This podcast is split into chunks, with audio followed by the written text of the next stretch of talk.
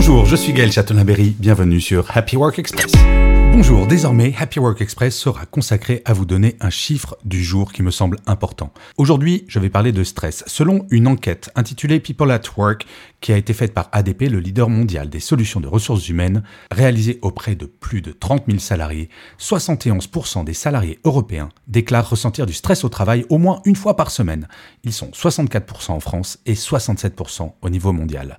Le stress ressenti par les salariés est dû en majeure partie à des journées de travail jugées trop longue.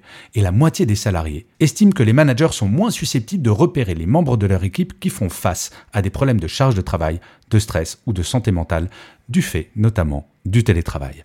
Le stress est à l'origine de beaucoup de pathologies, dont bien sûr le mal du siècle, le burn-out, qui touche tout de même plus de 10% des salariés. La question du stress au travail ne doit pas être tabou. Et surtout, si vous souffrez de celui-ci, ne considérez pas que vous êtes un mauvais pro. Parlez-en à votre manager. Mieux vaut une bonne discussion et une nouvelle organisation qu'un burn-out. Et si vous êtes manager, parlez-en à votre équipe. C'est un vrai sujet. Merci d'avoir écouté cette nouvelle version de Happy Work Express et à demain pour un nouveau chiffre